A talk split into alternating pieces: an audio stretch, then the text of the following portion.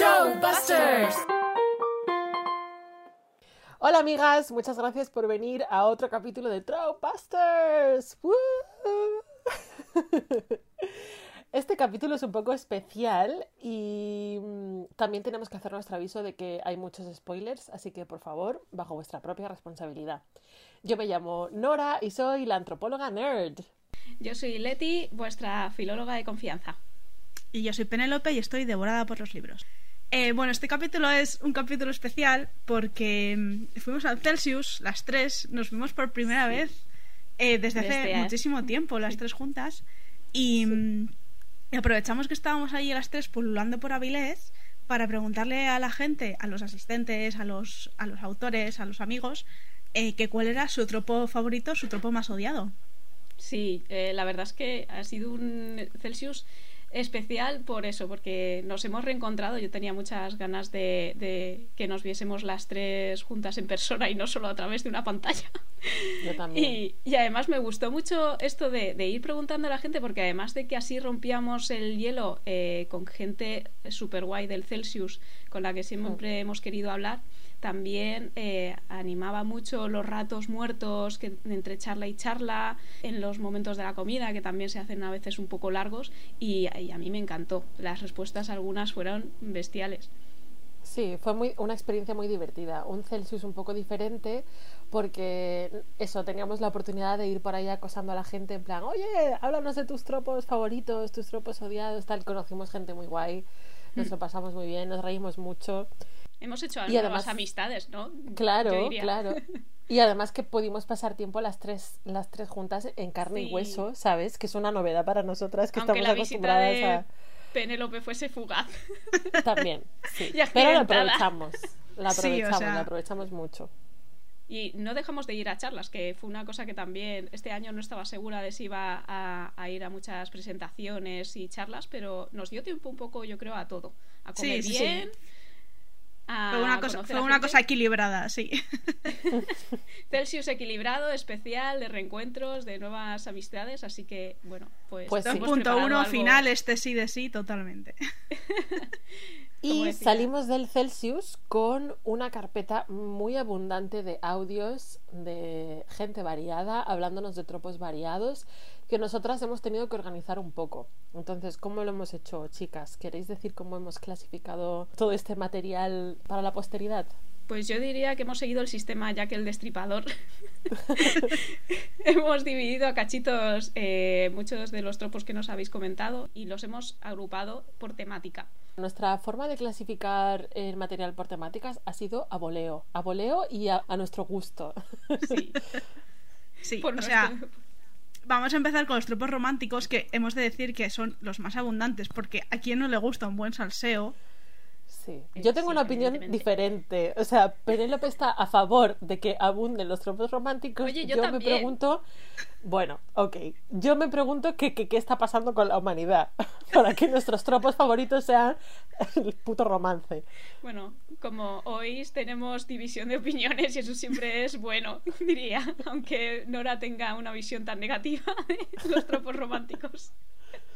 Yo en la primera sección del capítulo, amigas, ya os aviso que voy a convertirme en la Nora hater y voy a soltar verdades. Vale, pues vamos a escuchar los, los primeros, que eh, Venga. es sobre un tropo muy, muy concreto. Muy querido por el Empe- público. Empezamos con el primer audio. Hola, me llamo Reiki. En el club de lectura me dedico a criticar exclusivamente los libros y uniros por favor a la Westia Roller Derby. Es un equipo genial. Y mi tropo más odiado y amado simultáneamente es el de y solo había una cama. Mi nombre es Lu y mi tropo favorito es el llegaron a la habitación y tíos, solo había una cama. Hola, soy Meritxell Terrón, la editora de Literap, y mi tropo favorito es Only One Bed. Bueno, eh, un clásico, Solo favorito. había una cama. un favorito, el solo había una cama. A ver, que yo también esto pienso mucho. ¿Qué pasa? ¿Que la gente no puede dormir en el suelo? ¿Qué pasa? ¿Que no, no puedes echar, o sea, no puedes echar Yo no. una mantica ¿eh? Y, o sea, no, tienes que meterte a la cama y, y- porque sí, mm, ya que estás en la misma cama, hay que follar. Mm, perdona. mm, No, no necesariamente. ¿eh? Este, este tropo a mí me gusta mucho, he de admitirlo que es un tropo, también es un favorito de, los míos. Yo no puedo dormir en la cama, o sea, yo prefiero compartir cama con un extraño a dormir en el suelo. O sea, no. Mi, mi cuello no me lo permite. Pero más allá de eso, o sea, no es necesariamente un tropo, o sea, una, un tropo que lleve a, una relación sexual, ¿no? Yo creo que simplemente la tensión, ¿no? Es, es un es un tropo que ayuda a elevar la tensión en un momento, en una situación en la que los personajes no están acostumbrados a estar y que necesitan eh, compartir espacio, en- además en un momento muy, muy vulnerable, es que es cuando duermes, ¿no? Que es tu momento como en el que estás más relajado. Que sí, que sí, pero que yo he visto gente dormir en sillas de aeropuerto mm, y, y esperando eh, el tren en un banco de madera con pinchos, ¿sabes? Es- Entonces, a mí el rollo en plan, hoy Dios mío, solo hay una cama, qué situación más incómoda, que tenemos que dormir aquí eh, juntos, yo no lo veo, la verdad que a mí me parece un plot fail.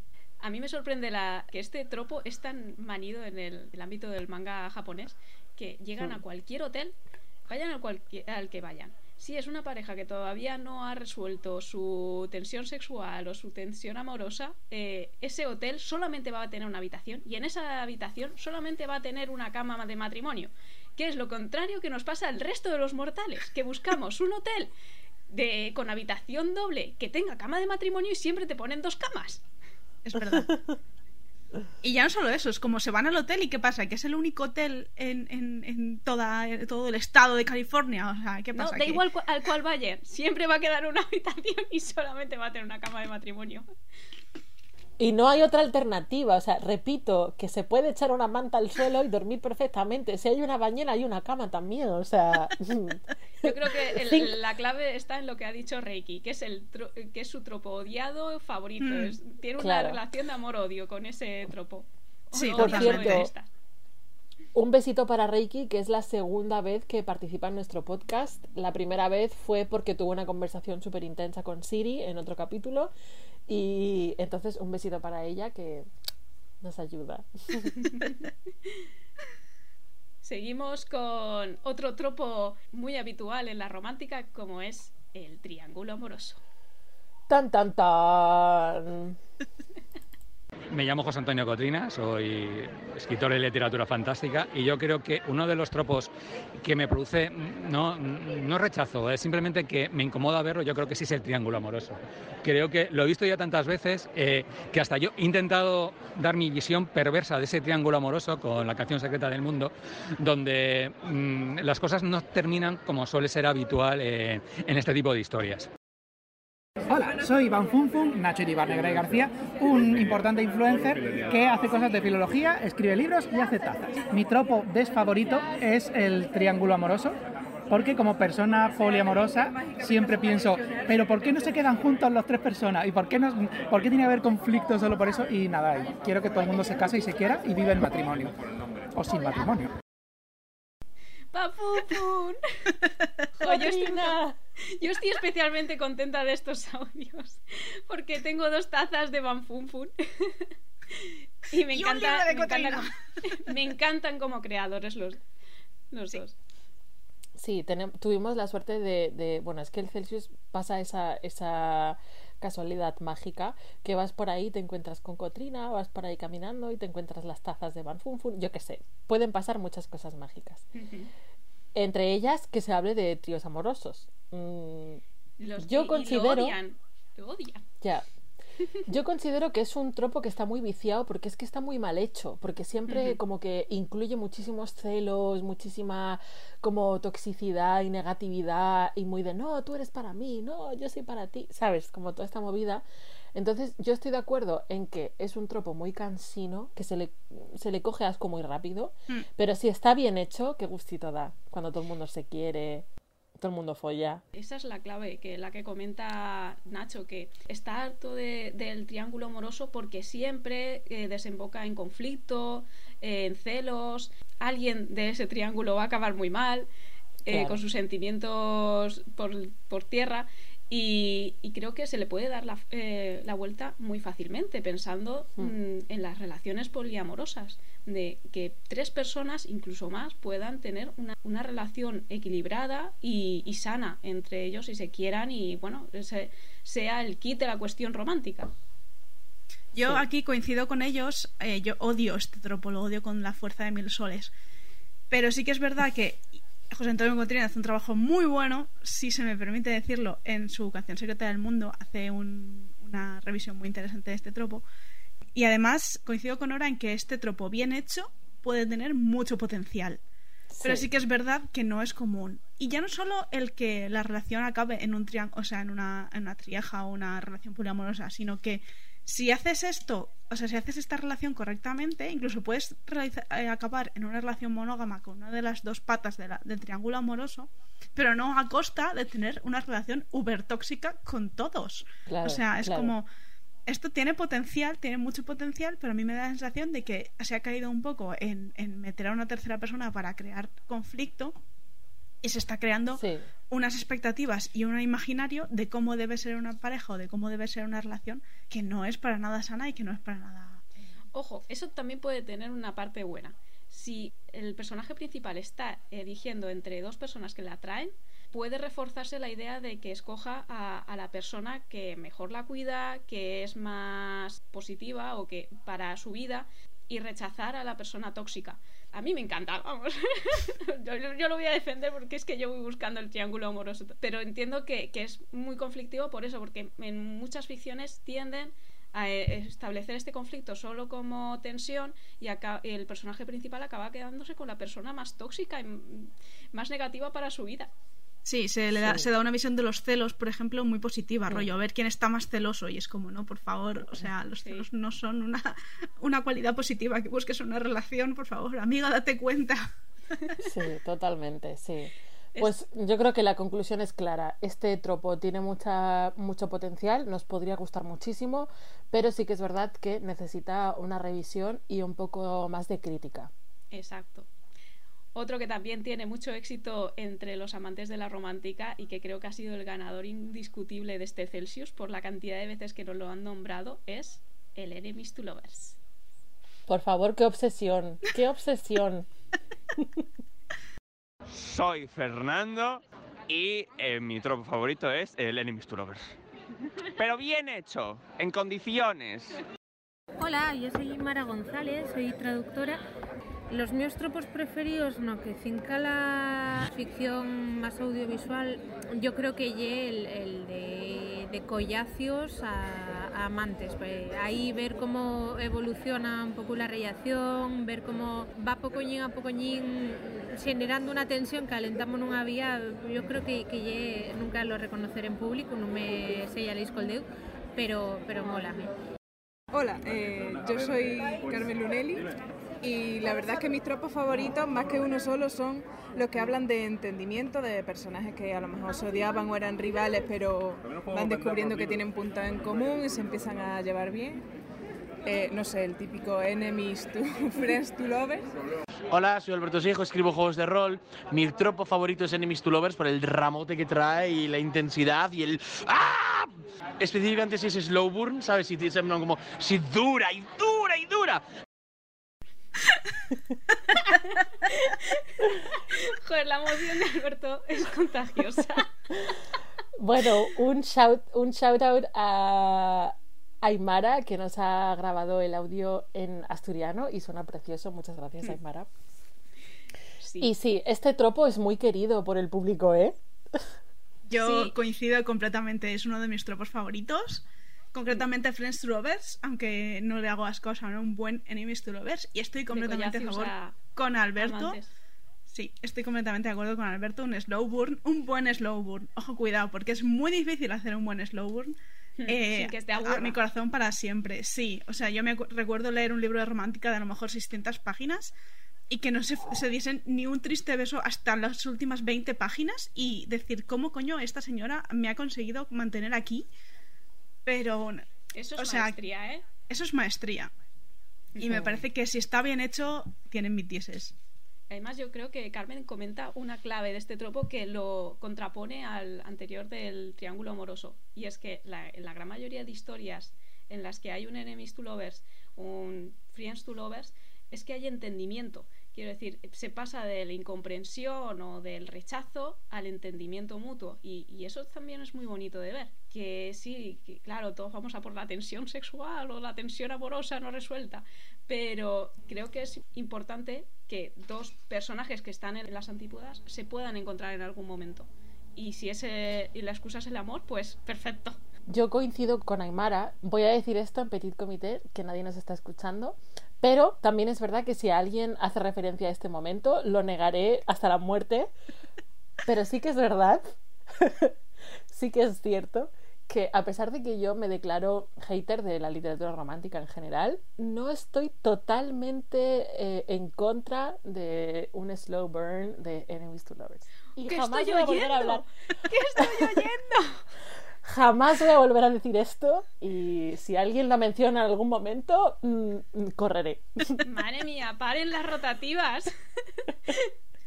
Claro, al final- le gusta algo de la romántica.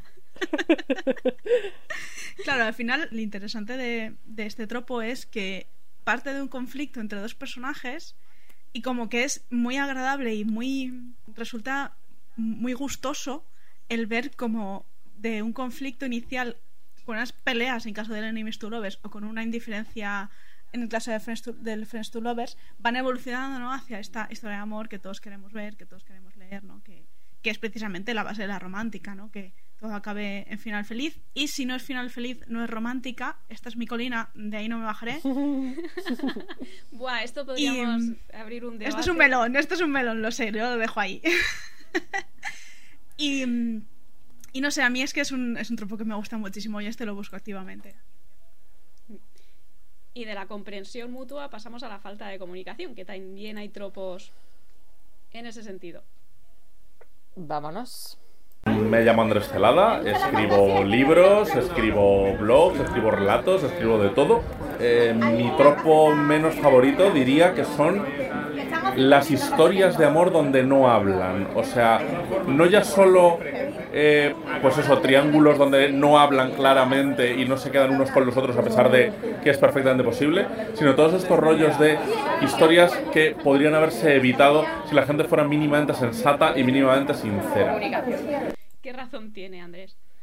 Sí, completamente. O sea, yo he cerrado libros, los he dejado atrás solo por la razón de que las personas no hablaban entre sí. O sea, yo no entiendo cómo puedes tener una relación que haya una cosa que te moleste mazo o que resulte ser un deal breaker, que se llama, ¿no? Un- una, una razón para romper una relación y no vayas a esa persona y se lo comentes, rollo, oye, mira, esto me ha hecho daño. Es que no me lo cabe en la cabeza.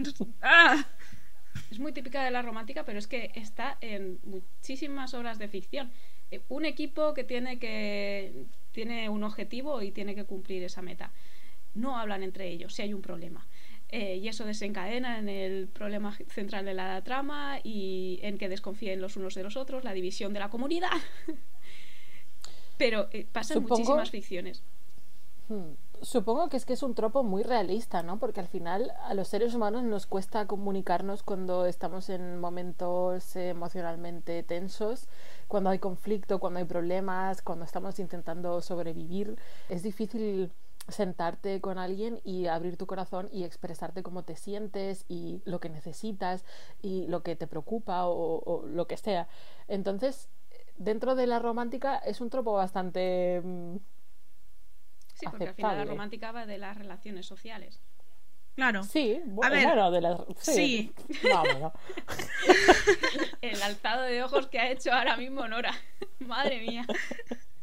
Sí, a ver, al final es parte, del ser- es parte de las relaciones entre los seres humanos, pero sí que es verdad que hay muchas veces que dices, jolines, machos, que os falta un par de horas de terapia como mínimo para esto, o sea... Sí. Yo creo que es muy frustrante para el espectador o para los lectores porque tú estás viéndolo todo y estás eh, enterándote de toda la trama. Entonces no entiendes cómo algo que se podría resolver con una conversación y mm, expresando tus sentimientos eh, no llega a, a resolverse. Por cierto, relacionado con este tropo, que a mí me da muchísima rabia también, las historias en las que los personajes van a sentarse a hablar o quedan para hablar y siempre pasa algo, siempre están interrumpiéndolos y siempre tienen que hacer otra cosa y siempre están haciendo... Y es como, ¿no tenéis horas en el día? ¿Sabes? ¿No podéis hacer una llamada telefónica, un Zoom? ¿Sabes? No lo entiendo, es como... No sé si eh, entendéis a lo que me refiero. Son estos libros en los que siempre está sucediendo una cosa detrás de otra, que es, son, están muy llenos de acción y que eso impide que los, que los protagonistas o que, o que las personas se, se comuniquen entre ellos y genera más conflicto y más conflicto y aquí hay un, como el- una especie de aumento de la tensión, ¿no? El ejemplo Sí. perfecto es Juego de Tronos. O sea, al principio parece que lo más importante es resolver que se, que se descubra quién ha tirado a Bran por la ventana y cuando se descubre y se sabe que ha sido Jamie Lannister, eh, ya el efecto es muchísimo menor porque hay muchas cosas importantes que están sucediendo y la montaña de, de mierda que se ha acumulado en la serie de, de trama y de conflictos eh, hacen que ese hecho que en su momento te pareció súper importante y que iba a ser el mm, motor de toda la trama pues bueno, vale, sí, ya sabemos quién ha tirado a a Bran por la ventana. Sí. Pero no, no Pero- nos importa.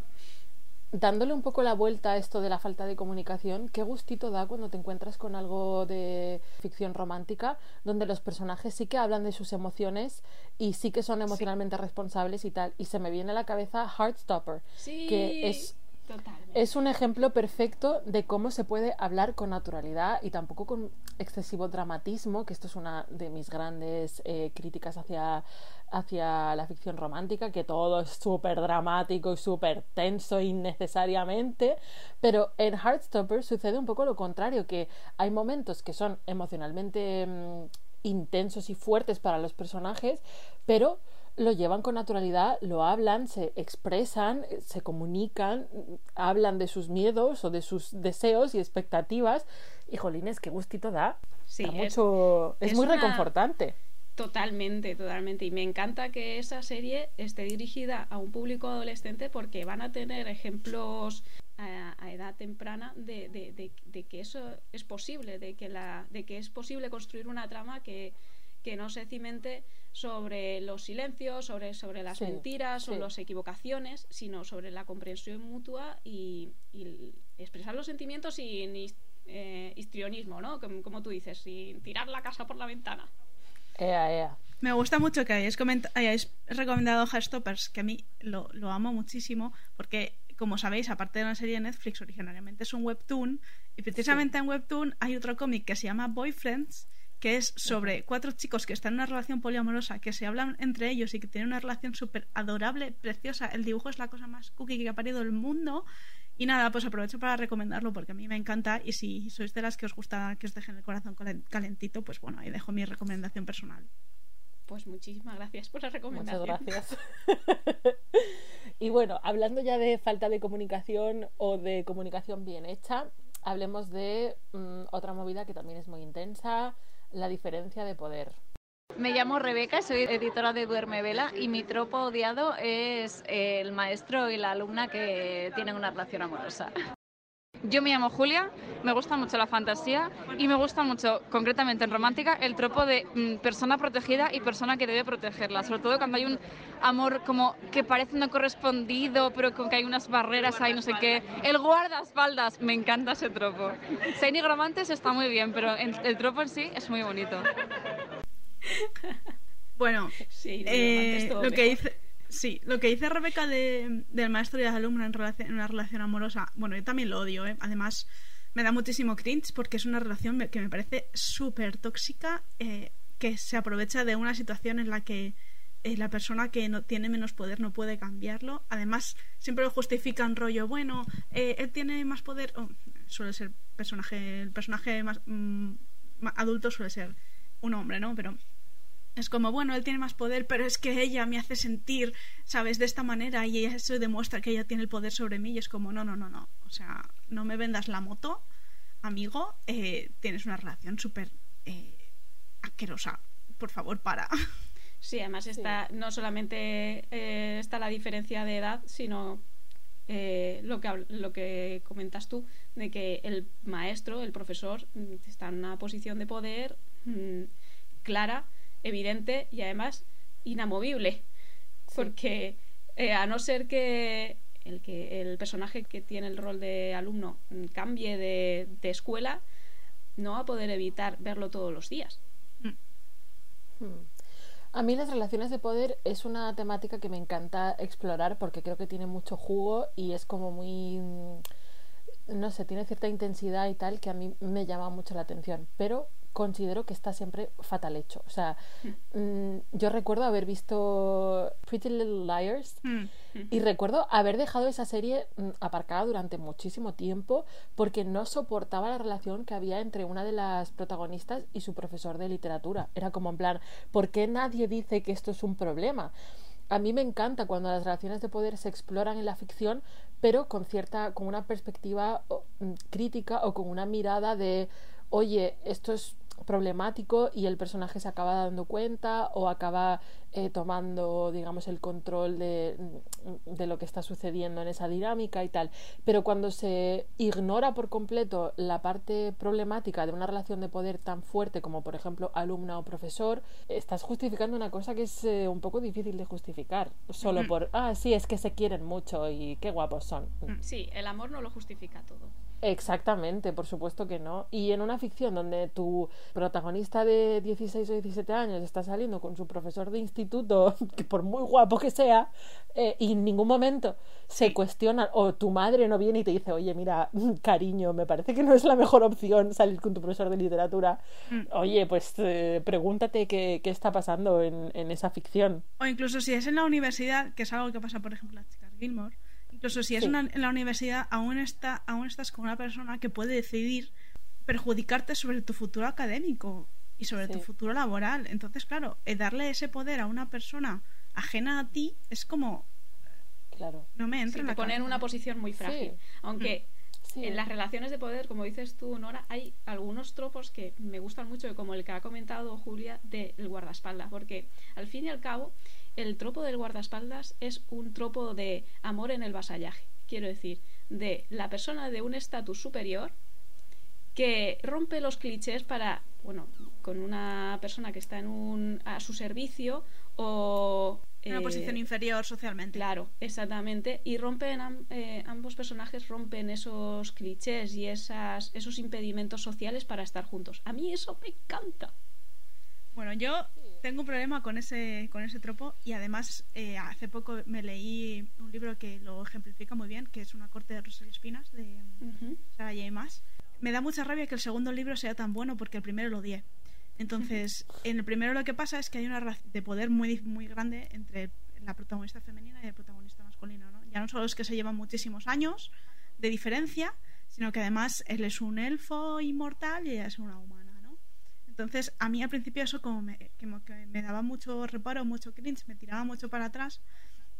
Y se, se producía también esta situación de- del guardaespaldas, ¿no? En el que él tenía que mm, protegerla porque ella X e Y, ¿no? Y sí que es verdad que al principio me da mucha rabia y, mucha, y mucho reparo. Y luego la cosa evoluciona, eh, hay un triángulo amoroso bien hecho, ojo, cuidado, y la cosa evoluciona y pasan muchas cosas y ella crece en un momento de una manera muy literal y como que me pareció que había una evolución muy buena de, de este tropo, ¿no? De, de esta diferencia de poder, como ella consigue su propio poder, ¿no? Y eso, eso me gustó, la verdad.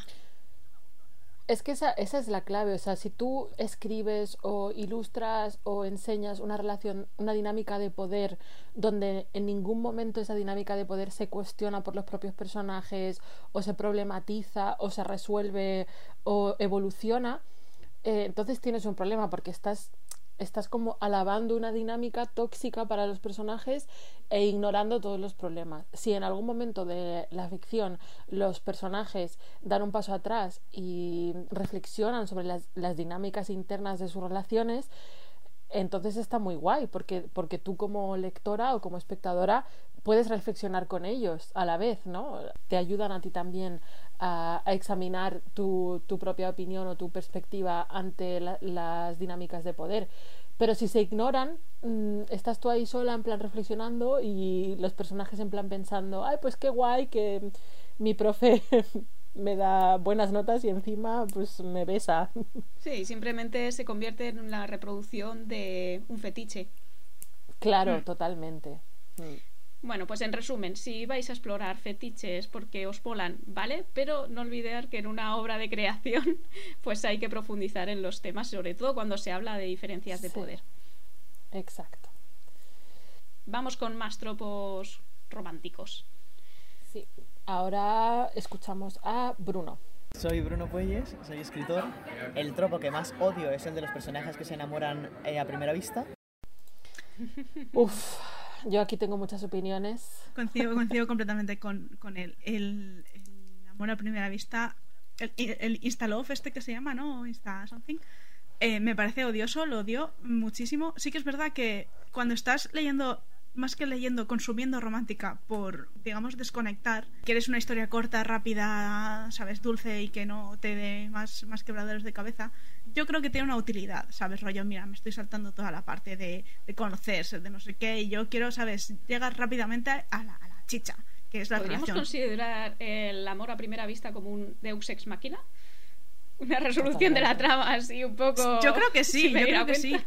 Porque es como, Totalmente. como que todos los prejuicios que tendrías naturalmente, rollo, bueno, me siento, atra- me siento atraída por esta persona, pero no lo conozco de nada, no, ¿sabes? No voy a darle mi confianza a una persona que no conozco de nada, por muy, para- por muy mojada que me ponga, pues eh, me parece que es algo que deberíamos, que se, que se trata en, es- en, ese, en ese sentido, ¿no? ¿Sabes? Rollo, bueno, estoy aceptando, estoy suspendiendo mi credulidad en este caso, claro, por, por el bien de trama y de, y de avanzar en ese sentido, ¿no?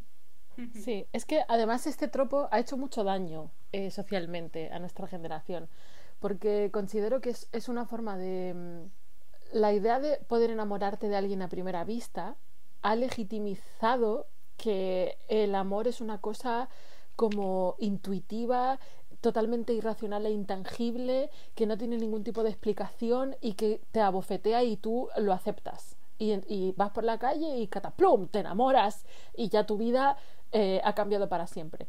Y entonces, ¿cuántas películas de Disney o, o cuántas ficciones en general han reproducido esta idea y han calado tan, tan profundamente en nuestra forma de entender el amor que yo creo que se ha convertido un poco en un problema.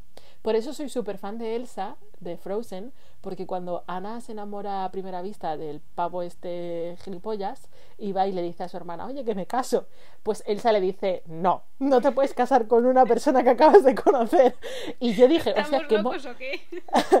y yo pensé, o sea, recuerdo la primera vez que vi Frozen en el cine y dije, hostia, qué momento más. Es un momento muy adulto para Disney. este Es un momento muy icónico, además. Sí, sí, sí. Porque llegar totalmente. a esa, esa reflexión, de, o sea, haber eh, madurado esa idea de, oye, o mejor el amor tarda en llegar. Y, y a lo mejor de la primera persona que te entra por el ojo mm, no te acaba, y no acaba Exactamente. encajando contigo. Oye, tal vez necesitas una conversación para preguntarle a la persona, mm, yo qué sé, ¿cuál es su color favorito? Así en plan, para empezar con algo. Sándwiches. Sí. Sándwiches, ¿qué sándwich te gusta? Fan de comenzar una conversación así. Pues sí, Eh, este es un temón, ¿eh? A mí me gusta muchísimo este tema. Yo creo que este, este melón lo abriremos más adelante. Eh, Tropbuster analizando qué es el amor. Ahí hay mucho para, mucho para decir. Y hablando de amor y de Disney, ¿qué sería el amor en Disney sin los celos? Y los que no me gustan son pues, un poco lo contrario, los de intentar picar a alguien, eh, sobre todo para darle celos y conquistar su amor, no lo entiendo. Hay que llevarse bien. Bueno, esta es Carmen Lunelli, que, que ha hablado poco antes sobre el entendimiento. Y su tropo más odiado, pues es precisamente cuando mm, no hay entendimiento, pero es que además los personajes fuerzan eh, los malentendidos, porque quieren poner celoso a su interés amoroso y, y acabamos rabiando todos. No, no, Sí. no, o sea, lo odio. Golpe de remo para esas situaciones. Yo también lo odio, sí, sí. La romantización Es que- de los celos es horrible. Además, está ya tan visto y cansa tanto que es como tan predecible y tan desagradable de observar esas situaciones que tú sabes cómo van a terminar, porque es la mítica eh, escena de voy a abrazarme a este pavo para que el otro chico se fije en mí o voy a darle una rosa a esta chica para que la otra chica piense que me he olvidado de ella. Yo qué sé, es que son escenas tan... Que mm, yo no puedo. Que además no solo jodes, o sea, no solo juegas con tus con los sentimientos de la otra persona, sino que además implicas a una tercera persona, así para Claro. redundar la toxicidad. Es como, ya no solo Sí. esta- estamos en esta relación dos personas, sino que encima meto a esta tercera persona que Sí. muchas veces tiene sentimientos por, por alguna de las personas de la pareja y es como... Los, los te- Sí. eh, los personajes terciarios también tienen sentimientos, ¿vale? Totalmente, sí, sí, es como, sí. basta, por favor, deja de, deja de, de- de expandir tu toxicidad, ¿sabes? Retírate. Sí, sí. Además, es que juega mucho como con esta idea de que el amor es una locura, ¿no? Entonces, Mm. que si esa persona, si tu interés romántico te demuestra a través de su locura o su ira o su, o su falta total de gestión emocional, que te ama y te adora, entonces es un éxito. que es algo que da bastante miedo. Sí, da mal Bueno, eso de mm, te amo, te atrapo o te secuestro para que te enamores de mí, porque aquí también Ostras. podríamos abrir un melón. O sea, ¡Ostras! Temón. Bueno, pero no, Sí, no sí, entremos sí, sí. en los tropos tóxicos de romántica, dejémoslo para otro momento en el que eh, estemos más preparadas psicológicamente. Afortunadamente para mí, mi salud mental, sección de romántica de este capítulo está llegando a su fin con la hermosa voz de Aitana. Hola, soy Aitana Vega, soy traductora literaria y voluntaria del Festival Celsius. Y mi tropo favorito, uno de mis tropos favoritos, es el de familia encontrada. Cuando una serie de personajes que no encajan en la sociedad encuentran gente con la que por fin conectan y les quieren sin condiciones y empiezan a comprender lo que es eh, el amor y la comprensión. Es una cosa que me parece preciosa y me encanta. Qué bonita. Que además a Aitana le debemos todas las cosas que, que salieron bien en el Celsius, se lo debemos a los voluntarios. Pero Aitana tiene gran parte de responsabilidad en que todo el mundo nos sintiésemos a gusto y todo saliese bien. Sí, totalmente. Eh, completamente fan de esto, o sea, a tope con ello. Eh, además, me gusta muchísimo que cada vez esté más de moda y cada vez se utilice más. El tema de la familia encontrada. Eh, si, puedo hacer otro, si puedo hacer otra recomendación de otro web, webtoon que estoy obsesionada con él, es Nothing Special. Súper bonito. Y es que me gusta muchísimo este tema porque además es como que es como que me da la sensación de que hay un personaje que suele ser, digamos, la madre o el padre del grupo y va como adoptando pequeños niños descarriados que a veces son niños gigantes y no son en absoluto niños, pero me gusta muchísimo este tema, ¿no? De, de crear una comunidad de gente que te quiere, de gente que te entiende y bueno, es que fan. Como persona que se Pues- muda mucho, fan. Además, las tres hemos leído eh, Un largo viaje a un pequeño planeta Aracundo que tiene como la familia encontrada más cookie y más perfecta del universo de la Sí. ciencia ficción. Que además a Becky Chambers le acaban de dar el premio Hugo por Sí. otra de sus ¡Uh! novelas. Ahora, ¡uh! Becky, te lo mereces. Pero a mí Es que justo me estaba gusta pensando, justo estaba pensando en eso, Leti, porque ah, es uno de los mejores ejemplos de familia encontrada, donde todos los personajes son súper distintos, vienen de backgrounds eh, culturales diferentes, tienen formas distintas de ver el mundo, pe- pero aún así Son se quieren ser, sí, se quieren, se respetan, se cuidan, tienen como esa filosofía de eh, unidas, llegamos más lejos, es todo lo que mi corazón necesita para sentirse feliz. Sí, y además luego tienes eh, ficciones que a, lo mejor la dinámica de la familia encontrada no es totalmente equilibrada o todos están muy locos o la relación no es, es algo tóxica, como por ejemplo las familias encontradas que crea Cameron Harley. Eh, estoy pensando en la de las estrellas son legión y, eh, y la guerra de Dios, que las dos son personas que se han tenido que unir por las circunstancias, que están mm, eh, curtidas en mil batallas, son personas hurañas, no tienen muchas ganas de relacionarse con otras personas, pero acaban haciendo equipo y acaban protegiéndose los unos a los otros. Y a mí eso también me gusta mucho de la familia encontrada, que al final la, la unión hace la fuerza, pero además también, eh, mejor en las adversidades, puedes encontrar a, tus, a tu familia. Bueno, y la siguiente clasificación es una que nos gusta mucho y es el tema de los villanos. Porque a todos nos gustan los villanos. Sé que estáis Y ahí, una historia con un buen villano es que mejor que con un buen héroe. hace la Hace diferencia. falta. Sí, totalmente. ¿eh? Los villanos son. Si no hay villanos, no hay nada. Apaga y vámonos. Bueno, vamos a escuchar a Beatriz comentándonos sobre este tema. Hola, soy Beatriz Esteban, soy autora de literatura juvenil, he escrito libros como por ejemplo Aunque lleva fuego o Las voces del lago y uno de tropos favoritos es, por ejemplo, el tema de las traiciones. Es algo doloroso, pero que me gusta mucho porque juega un poco con todo el tema de los grises del personaje, ¿no? De alguien que no te esperabas, pero que quizás con buenas intenciones acaba haciendo daño o porque no le queda más remedio. Y el dolor de la traición en ese momento es un elemento que me gusta mucho, porque así de soy. Qué bonita es la voz de, Bel- de Beatriz, de verdad. Sí. Bueno, traiciones. Sí que dan mucho juego, ¿eh? La verdad que aceleran muchas tramas y dan giros dramáticos inesperados que a veces son muy necesarios. Mm. Y cambian la percepción ¿no? de, de los personajes, porque muchas veces tenemos en nuestra cabeza cómo va a ser un personaje y de repente este personaje traiciona por una motivación que a lo mejor el personaje principal o otro personaje no sabe, pero nosotros sí, y como que lo vemos con otra luz, ¿no? A mí me gusta mucho eso, ¿no? Funciona mucho para la evolución del personaje, para crear un nuevo conflicto. A mí me gusta mm, muchísimo, como, incluso como centro de la trama. Estoy recordando la película Los Traductores, que es una película francesa, y va básicamente de que un escritor famoso que nadie conoce porque se mantiene en el anonimato va a se- sacar la secuela de, de una saga que, que siguen millones de personas, ¿no? Imagínate, pues un George Martin y demás. Y cogen a todos los traductores que van a ocuparse de la traducción a los distintos idiomas en los que se va a publicar la novela, los meten en un búnker para que todos traduzcan al mismo ritmo, al mismo tiempo, y no pueda salir de ahí el manuscrito, para que no haya filtraciones. Pero se filtra, empieza a filtrarse la novela. Y, claro, la- el argumento es quién de los mm, que están ahí dentro del búnker ha filtrado y cómo lo ha hecho. Entonces ya te meten la idea de que hay un traidor. Ese tipo de, de historias que, que te plantean la historia de esa manera, en la que ha pasado algo, esto solamente ha podido pasar porque hay una persona que nos ha traicionado y hay que descubrir quién es, a mí me gustan mucho. Es un poco tipo Cluedo, ¿no? Pasa lo mismo, por ejemplo, en 12 hombres sin piedad, ¿no? Que todo el mundo empieza con una eh, opinión unánime y hay una persona, digamos, un traidor que tiene una opinión contraria y que a base de argumentar, pues va convenci- convenciendo uno a uno a los personajes de, de este jurado popular, ¿no? Y al final acaban cambiando de opinión y, y- y opinando lo contrario de lo que opinaban originariamente, ¿no? Eh, La verdad es que esa película hace, un- hace una cosa muy interesante. Pero ojo. ¿todos los villanos traicionan? ¿O, ¿Y todos los héroes no, puede, no son traidores? Pues Ahí te abriríamos también un melón.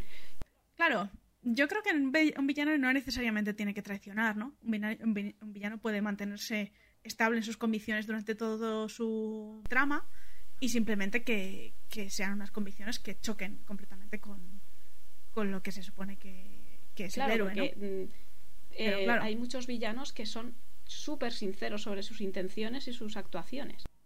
Claro, esto da mucho juego a, a eso, a que sea el, el héroe el que, el que traicione porque lo que sea, pues a lo mejor la ha convencido el villano, o porque a lo mejor ha cambiado de opinión, o porque se siente presionado, o porque Para proteger a sus amigos. Por ejemplo, y estoy pensando, por ejemplo, en el caso de Caladín. Caladín traiciona.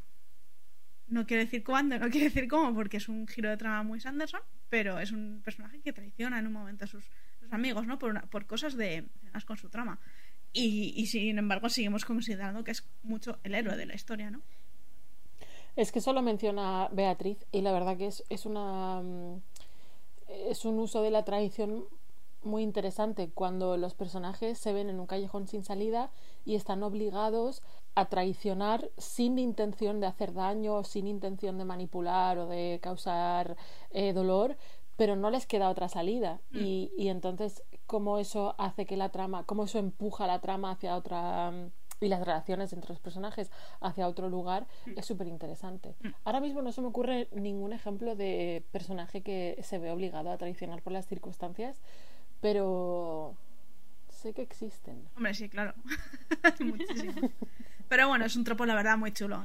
Pues pasamos al siguiente, que vuelve Sí. a comentarnos eh, un tropo Bruno, en este caso su tropo favorito. Y el que más me gusta es el villano o personaje malvado que tiene una enorme debilidad por alguien o algo. Esta es muy cookie. Este sí, a mí me parece cuando hay un cuando hay un villano que, que tiene una fijación porque le da mucha no sé, como que me parece muy empático, ¿no? Como que Sí. estamos muy acostumbrados a esos villanos que son malos porque son malos y sin embargo tiene una debilidad y tiene algo por lo que algo que le importa, ¿no? Como que le da una dimensión la otra capa ¿no? de profundidad. Sí, es que es muy interesante cuando humanizamos a los personajes malvados porque en realidad conectas mucho más con, con, ese personaje cuando entiendes qué hay detrás de toda esa maldad o de, toda esa, de todas esas decisiones terribles que afectan a la trama.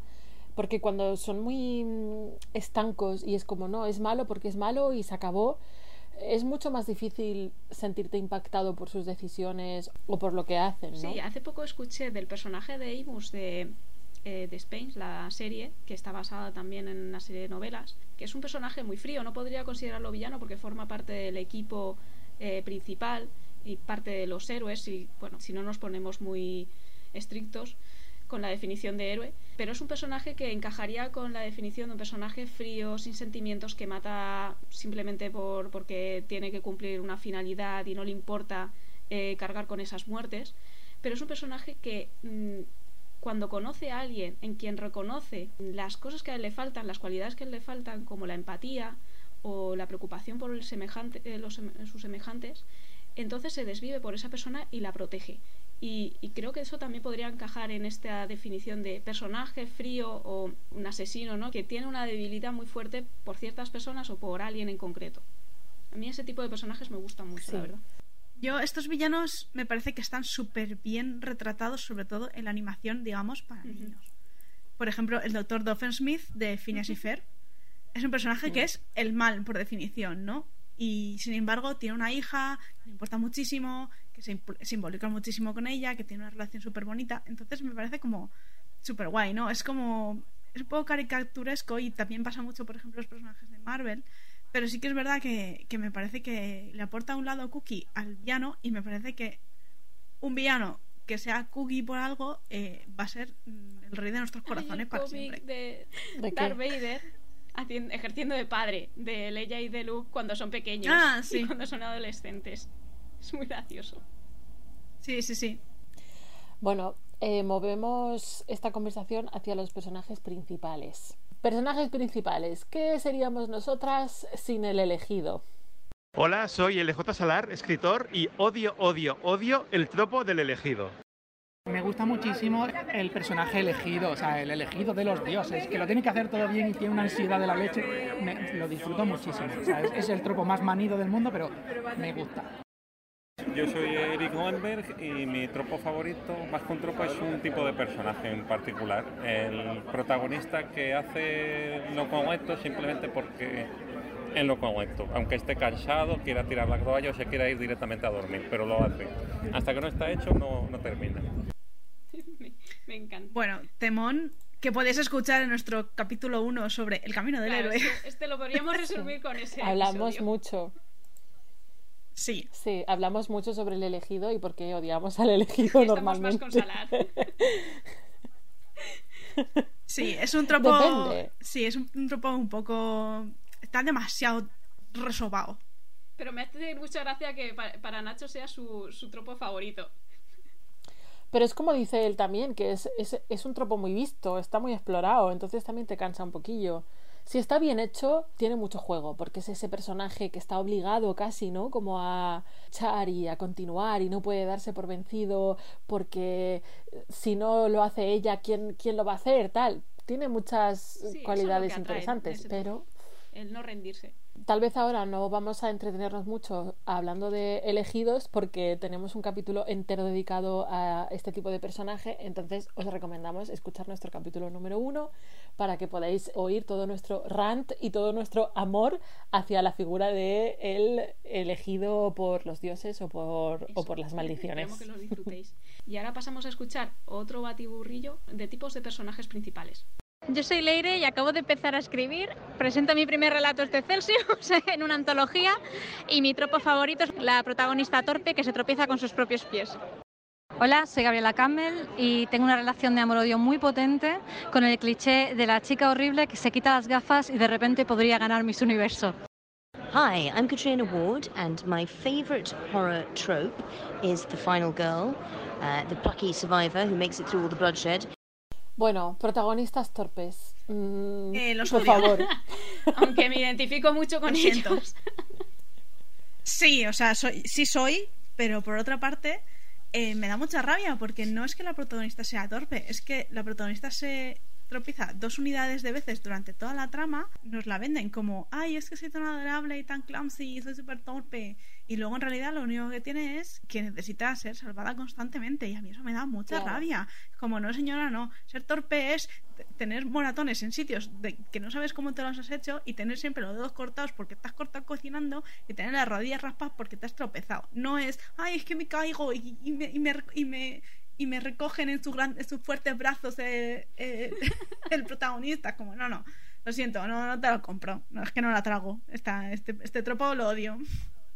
Este tropo es particularmente sexista y mm, además muy irritante. Yo lo considero muy irritante. O sea, ¿por qué eres torpe solo en los momentos en los que no es terriblemente incómodo y avergonzante ser torpe? Porque, jolines, todo el mundo ha tenido momentos. Si tú eres una persona torpe de verdad, a ti se te cae el vaso de agua y te manchas el vestido. Si tú eres torpe verdaderamente, te caes con la bandeja de comida y tu comida se va al suelo. No eres torpe solo en los momentos agradables y te caes, pero no se te ven las bragas. ¿Sabes? No. Una es torpe y es torpe de verdad. ¿Y qué, ¿Y qué me decís el de, del que comenta Gabriela, de Betty la Fea? El personaje femenino que. ¡Ay, es que soy feísima! yo- sí, rapa. Sí, como, como super fan de las rom-com de los 90 y principios de, los- bueno, de los 80 en adelante hasta, hasta los 2000 yo entiendo esto. No lo comparto, pero lo entiendo. Que- Ahora bien, Yo estoy en esa posición. ahora bien, solamente hay un caso en el que a mí me gusta este tropo, que es en Princesa ¡Ay, por favor! En el resto de casos, a no ser que sea para reírse del tropo, que también los hay, pero a no ser que sea para reírse del tropo, en el resto de los casos no me gusta mucho. Además, se entronca mucho con estas comedias eh, adolescentes en, el que, en las que ella baja por la escalera y de repente ha hecho el cambio Oh. y está el protagonista allí mirándola como baja. Es como, oh, qué guapa está. No. Sí, te, te veo todos los días, pero no sé por qué ahora era, era- eres una, una diva. Sí, o sea, te has pintado el eyeliner y ya, ya eres eh, Miss, eh, Miss California del Sur. Que esto también es 2008. muy gracioso con Eh, no. en ciertos momentos de las tramas de mm, no sé en general la novela juvenil del personaje principal femenino Mm, que lo está pasando putas o toda la vida la ha pasado putas y le ha dado importancia cero a su imagen pero llega a un nuevo sitio y lo primero lo primero que hacen es ducharla y ponerla guapa y entonces, oh, mira, Claro. tengo todo mi potencial. Pues, Si no lo he necesitado nunca. vale que la duches, pero maquillarla, ponerle Claro, o sea, es vestidos que- nuevos. La roña debajo de las, de las uñas no te da, no te quita poderes mágicos. O sea, yo lo siento, pero no. So- Este, este Es tropo solo si está protagonizado por Anne Hathaway. Porque incluso en el dia- incluso en el Diablo viste de Prada, para mí tiene un pase También. porque es ahí como muy empoderante. Pero en el resto de casos mm, no lo, no lo compro. Es que justo iba a decir algo yo por esa línea, Penélope, porque yo creo que este tropo también es terriblemente sexista y muy dañino para la autoestima de las personas que se identifican con el género femenino, pero sí que es verdad que tiene como cierto toque como esa escena del makeover donde tú, la protagonista se siente desganada y no, no quiere seguir adelante porque, no, porque simplemente no puede o no quiere o no, no, no sabe cómo enfrentarse. Y viene alguien y te le da el makeover y le hace sentir como que, venga, tú puedes, no porque seas más bonita o más guapa o más tal, sino porque tienes ese momento como de autocuidado, de, venga, pues coges y te pones tus zapatos favoritos y sales a la calle y tal. cómete el mundo. Tiene, sí, Sí, sí, sí. tiene algo de eso, que Mm. eh, te da como cuando mm, yo era adolescente, a mí las escenas del makeover eran de mis favoritas, porque era como, jo, ahora va a salir y va a conquistar X problema al que se está enfrentando, ¿vale?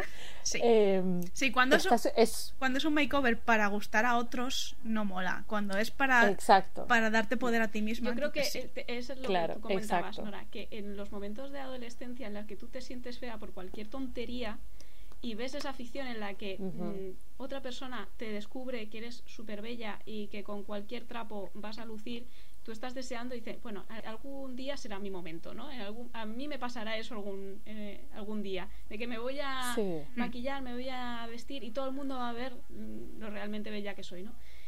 Eh, yo creo que por eso nos gust- a mí también me gustaba mucho la adolescencia. Me gusta menos ahora, pero yo creo que entiendo que es por eso. Porque en ese momento yo necesitaba esos momentos de decir, hostia, a mí también me podría pasar.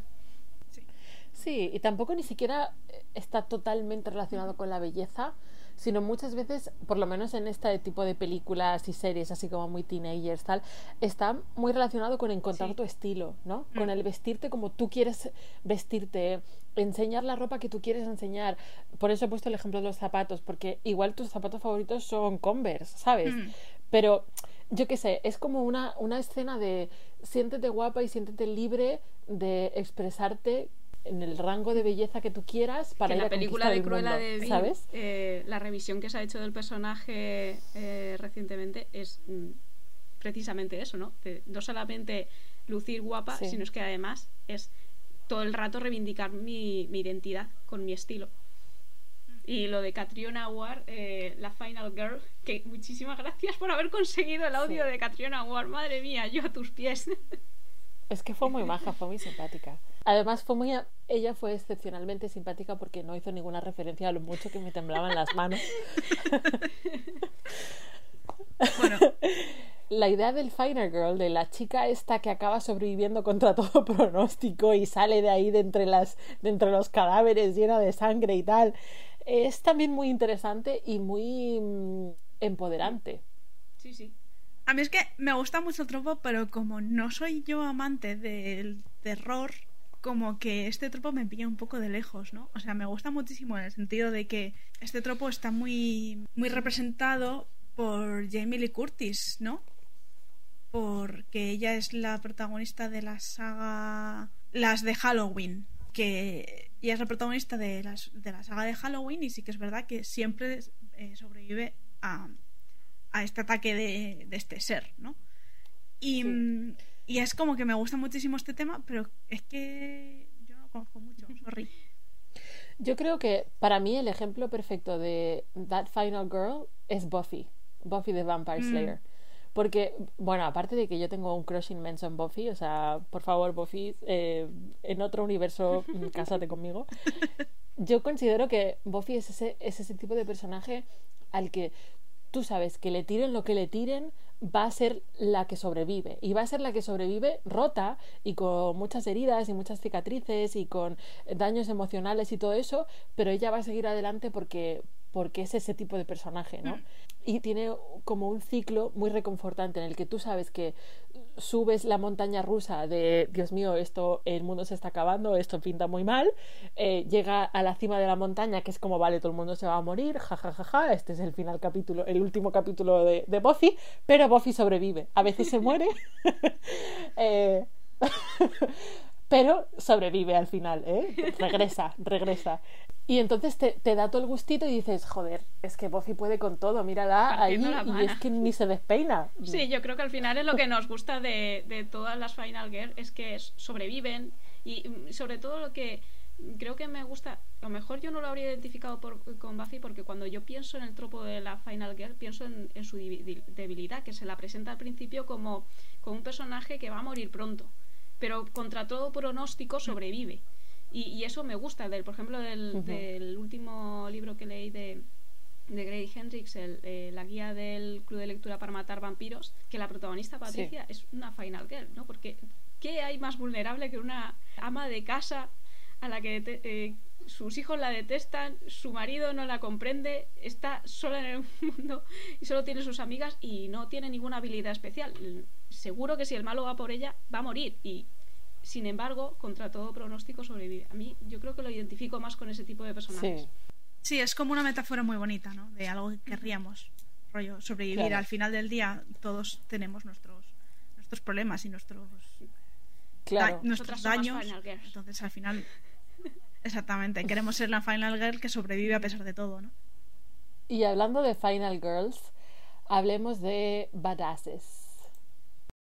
Yo soy Celia y mi subgénero literario favorito son nigromantes maricones. Solo existen dos libros que yo haya encontrado que vayan de esto, pero siempre que hay un nigromante que es increíblemente gay, allí estaré yo. Y en cuanto a mi tropo favorito, no tengo uno en concreto, pero cuando han venido a preguntarme mi tropo favorito, el que me ha venido a la cabeza es el personaje al que le exigen que se quite las armas y empieza a quitarse armas una detrás de otra durante varios minutos hasta que al final el personaje queda vacío y hay un montón de armas a su lado y todavía tiene otra escondida.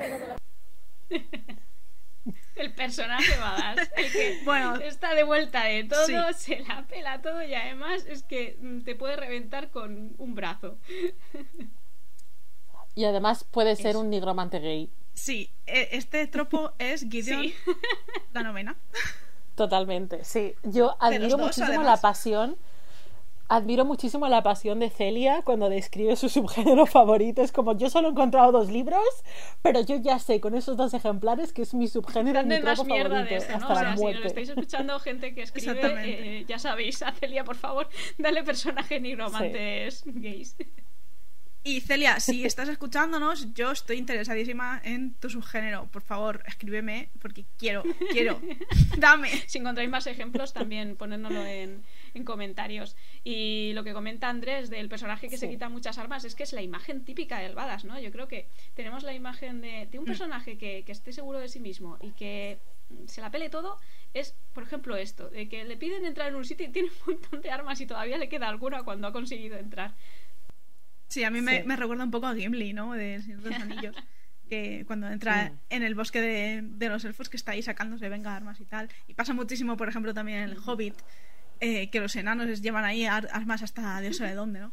A mí me gusta muchísimo también, es un, es un tropo que, que me parece muy gracioso. Es un poco alivio cómico, pero a la vez me parece Sí. como, como súper badass, porque estás ahí viendo el personaje que en realidad es un, ¿sabes? Es un killer y lo estás viendo en un momento muy gracioso, ¿no? Entonces me parece que eso le da mucha gracia, mucha Sí, chispa. totalmente. Luego también lo que yo relaciono con el personaje Badass es que esté medio curándose, ¿vale? Y sin embargo se levanta de la silla con los vendas puestas, sangrando y va a hacer lo que tiene que hacer.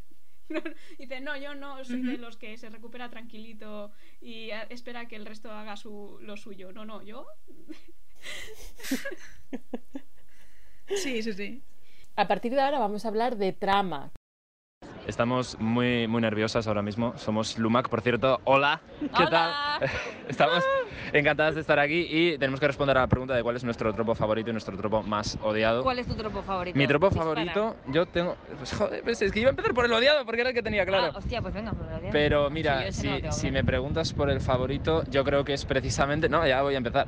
Eh, creo que es cuando se aprovechan de. Yo creo que cuando. es que al final yo he escrito un libro sobre clichés, entonces pues tengo que aprovechar eso. Es cuando precisamente eh, hay muchos guiños, muchas referencias a la cultura pop. A mí me encanta cuando. eh, y además que los personajes es como que son conscientes de, ello, ¿no? Y se aprovecha. Me gusta mucho también que se incluyan elementos como canciones o música dentro de, un medio como es eh, la escritura, porque creo que da mucho juego también, es algo que es, es distinto. Entonces eso, yo me o quedo sea, con que eso. cultura pop y literatura comparada casi. El arco de redención es una cosa, la redención es el perdón y el, el volver a empezar y las grandes oportunidades me encantan y creo que es, lo, es muy guay verlo en la literatura y en las pelis y demás. Y por supuesto, mi, mi- mi arco de redención eh, de cabecera es el de Zuko de Avatar. Quien, quien no, que cuando parece que sí, dice no. Y tú, cabrón, me lo has hecho a mí también. Me, ha- me ha dolido. Sí, sí, sí. Sí, Sí, Ya, sí, sí. Tengo que sumar que es que el otro día estuvimos hablando de arcos de redención y Ah, sí, es comentamos uno que no, es- no era tan conocido, pero es que es buenísimo también. No sé si habéis visto Galavant. Pero el arco de redención de King Richard en Galavant También, es, es- también, es buenísimo. verdad, es verdad. Galavan, gran serie, mejor persona. El, dra- El I- dragón. I, have a I believe- dragon. I o sea, believe in es you, Tad Cooper. Sí, es que sí, sí. Bueno, eh, creo que de los momentazos del Celsius de, de este año, conocer a Eleazar y a, y a Ander de Lumac. Ir a, ir a escucharlos porque Hmm. tienen un podcast mm, alucinante. Maravilloso. O sea, yo soy. Con cada temporada soy más fan. Mm, Ya solo me queda ir a esperar a la puerta de su casa que saquen un nuevo capítulo, porque es que. Pero eso es un poco siniestro. Sí, por eso no lo hago. bueno, por eso porque viven muy lejos. Eh, amigas de Lumac, os mandamos un besito desde aquí y prometero- prometemos no acosaros en la puerta de vuestra casa. Bueno, Han eh, comentado tropos muy chulos. Sí, soy muy fan de todo lo que han dicho. Eh, las referencias a la cultura pop, yo eh, para mí es un, tropo que amo y odio. Porque mm, lo mismo que me gusta encontrarlos y decir, oh, he entendido esta referencia y eso es muy guay, a veces me parece que se abusa de eso, se da mucha, mucha mano a la nostalgia y eso me da un poco de rabia, ¿no? Porque me parece que es un poco estrategia de venta. Sí, bueno, y además que el bombardeo constante de referencias eh, puede perder también al, al, espectador o al lector. Yo a mí me pasa muchas veces, yo no suelo pedir, eh, pillar las referencias y, o las pillo más tarde, entonces eh, me cuesta disfrutar eh, a veces de las tramas por eso. Aunque las chicas Gilmore, por ejemplo, que es un ejemplo perfecto de, de este tropo, a mí me encanta. Sí, yo es un tropo que yo disfruto mucho y que me hace, me hace reír mucho, sobre todo cuando los personajes son conscientes de su abuso de las referencias pop y le dan como esa mm, como que facilitan que esas referencias le añadan capas a la, a la historia. Que sea ¿no? más En orgánico. plan, chistes internos y tal. Hmm. Claro. Me- yo me río mucho y me suelen gustar, me suelen gustar mucho esas referencias. Claro, a mí me gusta sobre todo cuando son autorreferenciales, ¿no? En el sentido de que se refieren a su mundo o se refieren a su entorno. Lo que no me gusta es cuando, por ejemplo, pasa con mucho con Ready Player One, que a mí me dio mucha rabia ese, ese- en ese sentido, ¿no? Que es un mundo que se desarrolla en el futuro, rollo el año 2050 o 2100, pero sin embargo hace referencia a los años 80, ¿no? A los años 80 del siglo XX. Entonces es como... Sí. Yo entiendo que, que al final las referencias van siempre hacia el pasado, obviamente, o van siempre hacia, el- hacia un presente muy reciente, pero que sea algo tan obvio y que, y que apele a... Además es que la nostalgia de los 90 cada vez me da más rabia, ¿no? De los 80, perdón. Cada vez me da más rabia porque es como la veo súper us- sobreexplotada, así. Entonces es como que me da un poco de... Ya como que me corta el rollo, ¿no? Pero sin embargo, cuando es una referencia, eso, cuando es autorreferencial, cuando, cuando es algo un poco más juguetón y no tanto tan obvio y tan in your face, sí que me gusta mucho. Sí, por ejemplo, hablando de, de la explotación de los 80, las referencias en, populares en Stranger Things, yo creo que están muy bien hechas. La música, eh, referencias a, a chistes o personajes de la época, tal, te dan como todo ese feeling que le añade un- cierta dimensión a, a- a la serie. Es más Sí, inmersiva, porque creo. no está ¿no? descontextualizado, Sí, toda la que es lo que música. comentaba Penélope, y está integrado, que es lo que comentabas tú. Entonces, en ese eh, tipo de, de ficciones me gusta mucho, pero yo pienso un paso más allá. O sea, cuando las referencias se vuelven parte de la trama, como hace Neil Gaiman con American Gods o The Sandman, eh, que en ese caso hay cultura pop, pero sobre todo cultura de mitología, tanto clásica como de muchas cosas, y está lleno todo de personajes que representan esos conceptos o ese, esos personajes míticos que tenemos como idealizados, ¿no? Y los pone a, mm, a hacer cosas Mm. anodinas y a vivir tramas anodinas. Entonces, eh, a mí también me gusta eso cuando, lo, cuando se hace un mejunje con un montón de referencias y los metes todas juntas y ves cómo interactúan. Por ejemplo, la primera temporada de American Gods, el personaje de medios lo hace muy bien. Hace esas referencias Sí, continuas, ¿no? A I Love Lucy, a, a Marilyn Monroe, a David Bowie, etcétera, etcétera, y lo hace muy, muy bien, ¿no? Es- Qué pena lo que guay. pasó con Y luego con el arco de redención. sí. Y luego con el arco de redención, bueno, yo amo las dos referencias que han, que han dicho Eleazar y, y Ander, tanto Galavant como Avatar, son dos series que adoro y amo y que espero que veáis. Y el arco de redención de Zuko, por ejemplo, me encanta. Sí, es el personaje ¿no? que, que aprende de sus errores o que se vuelve consciente de lo que ha hecho y trata de buscar el perdón o comprender y, y asimilar que bueno que, que tiene que seguir adelante. Sí, a mí los arcos de redención me gustan mucho cuando son slow burn. Estoy aquí ya fusionando conceptos. Porque una cosa que me desagrada muchísimo es cuando un personaje villano tiene un arco de redención de mm, 0,3 segundos donde dice, ay, mm, lo siento. Claro, y es como, mira, no se te va a, a perdonar todos los crímenes de guerra porque digas ahora mm, lo siento y se te caiga una lágrima. Tienes tú que demostrarme, sacrifícate por el pueblo, joder. Entonces sí, entonces cuando esté tu cadáver en la plaza del pueblo muerto porque tú te has sacrificado por el bien de la humanidad, entonces me creeré que te has cambiado de bando. Hasta ese momento, no. Sí que es verdad que es, que hay muchos personajes que, que son villanos durante toda la trama y en el último momento algo les hace cambiar o tienen esa catarsis reveladora y no sé, por ejemplo eso, Darth Vader o también de uno de los pers- últimos personajes que he Mira, visto de Spain.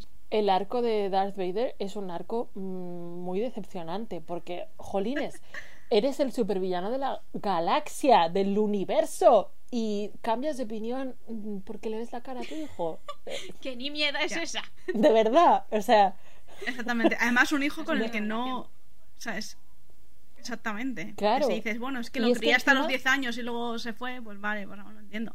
Es que no lo has visto, nunca. Encima, cuando esos personajes ni siquiera tienen la oportunidad, porque por ejemplo, ¿no? En ese caso de pido perdón en mi lecho de muerte, ni siquiera tienes la oportunidad de redimir tus errores y de hacer el bien y de cambiar las cosas que tú has estropeado.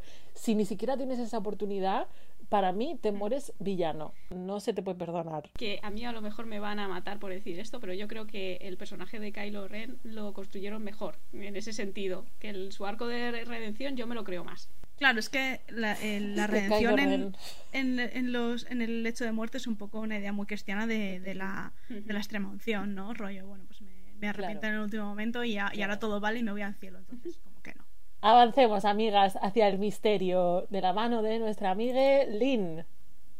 Eh, hola, Tropebusters. Mi nombre es Lynn y a mí en las secuelas de terror un tropo que me gusta es cuando hay personajes nuevos que todavía no saben a lo que se están enfrentando y llega un personaje de las anteriores películas que tú ya conoces, ¿no? Porque eres fan del anterior y les dice, pues ahora vais a flipar o se- y os se lo cuenta y entonces lo entienden todo más rápidamente, aunque a lo mejor no se terminen de creer y se salta toda esa parte tan aburrida. Eh, hola, soy Rodolfo Martínez, me han embarcado aquí con esto de, de buscar el tropo literario que más, que más me guste. Y bueno, no sé si es el que más me gusta, pero es el que he usado casi siempre en mis novelas, que es que vayan de lo que vayan las, las novelas, sea un cyberpunk, sea una fantasía oscura, sea, sea un space opera, siempre están montadas o articuladas o, o encajadas, digamos, en la pauta de una, de una novela de misterio. Siempre hay un misterio que desentrañar, sean o no policíacos, pero y no sé, ese misterio no se descubre hasta el final. Y siempre juego con la idea de que el, lector lo pueda, lo pueda descubrir. Bueno, a mí eh, la idea que tiene Rudy de, de que el misterio sea, digamos, la base de la historia me gusta mucho, ¿no? Porque al final eh, un misterio no es más que un enigma, ¿no? Entonces es una respuesta, o sea, es una pregunta a, respon- a responder y a mí eso me gusta muchísimo, ¿no? Que se plantee como, como una búsqueda también. Sí, eh, bueno, al final es eso, ¿no? Lo- el misterio articula las tramas y, y puedes resolverlo de distintas maneras. A mí eh, lo que ha comentado Lynn, pues me recuerda, por ejemplo, a lo que pasa con, con Eddie Manson en la eh, última temporada de Stranger Things, que eh, Eddie eh, viene un poco de nuevas a todo este mundo del mundo del revés, pero los personajes principales que llevan contigo tantas temporadas, pues ya lo saben todo. Entonces le hacen como una reunión de revelaciones. Mira, a ver, Eddie, te vamos a contar. Prepárate, siéntate, que, que esto es lo que hay. Y eso te ahorra mucho, porque si lo tiene que descubrir Sí. todo Eddie de nuevo, pues mm, tú como espectador pues te, te Claro. aburres, porque tú eso ya lo sabes. Es una manera de, Claro. de abreviar, ¿no? También de- Claro. de ir más rápido. Mm, es un tropo bastante común. Se llama, bueno, yo lo he escuchado como As You Know, Bob, eh, en el sentido de, de como ya sabes, Bob, y entonces como que ya le han explicado a Bob todo lo que te necesita saber en este respecto, ¿no? Claro, es que es muy necesario para que no te aburras y no te comas todo lo que tú ya sabes otra vez eh, y pierdas mucho tiempo y, y desconectes de la historia. Bueno, pues del misterio pasamos al terror, de nuevo con Catriona. My least favourite trope is let's split up to cover more ground. Hola a todo el mundo, yo soy Miguel y como Mara soy también traductor al asturiano. Eh, uno de los que más me presta son aquellos donde se cuestiona un poco las yendes entre la vida y la muerte y que según estás yéndolos eh, no sabes si el protagonista está contándote una historia en un futuro que ya pasó y, que está contándotelo desde la perspectiva del más allá o, o si está hablando de un accidente que va a ocurrir pero tú no acabas de saber el futuro que espera una persona, un poco esos, esos juegos con el tiempo. Yo soy muy fan de los juegos en el tiempo, ¿eh? de que tú no sepas si es un recuerdo, si es una premonición, si te lo está diciendo un fantasma, te lo está diciendo tu intuición. A mí esas movidas mm, Sí, me flipan. eh, bueno, el sexto sentido es como el ejemplo más claro, ¿no? El personaje que te está contando la historia y Sí. el plot twist es oh, está muerto desde el principio. Pero eh, se utiliza de muchas maneras diferentes y, y a, mí, a mí también me, me mola eso. A mí me parece que tiene que estar muy bien, muy bien escrito para que a mí me guste, porque yo mm, soy fácilmente confundible. Entonces, cuando, cuando hay muchos saltos en el tiempo o cuando se habla mucho de un personaje que no sabe si está vivo o está muerto, yo me confundo muy rápidamente. Entonces necesito que, que, que esto esté como muy bien hecho, porque si no es como, no, no lo entiendo. ¿Quién es este? ¿Quién me habla? ¿Y ahora por qué? Entonces, como que es un tropo que me, que me gusta si está bien hecho, pero que si no, me está, si no está bien hecho me genera mucha confusión y ya acabo mm, cogiéndole un poco de manía al libro. ¿no? Por ejemplo, me pasa mucho en, en la saga de Jamie Sin, eh, que al principio estaba súper confusa, me costó muchísimo entrar en el libro al principio, luego me encantó, ¿no? Pero al principio me costó muchísimo entrar en el libro porque era como que no entendía nada de lo que estaba pasando, además la manera de escribir de Jamie Sin precisamente le pasa eso, y me pasaba mucho que no que me costó muchísimo enterarme Sí, es de qué difícil coño hacerlo. pasando. Además, es, bueno, es un trompo que relacionamos con el terror por bueno, mm, obras como eh, Los Otros o eh, El Sexto Sentido, eh, pero que bueno, que se utiliza en muchísima, muchísimos géneros.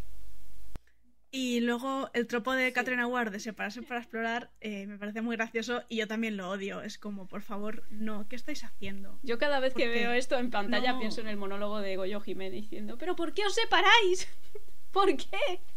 Lo estoy viendo yo, que eso es peligroso. Es que además, lo más desagradable de este tropo es que es un tropo como de pereza, como de "Mm, estoy aquí en mi historia en el punto, en el punto bollante de- de cuando la gente se va a empezar a morir.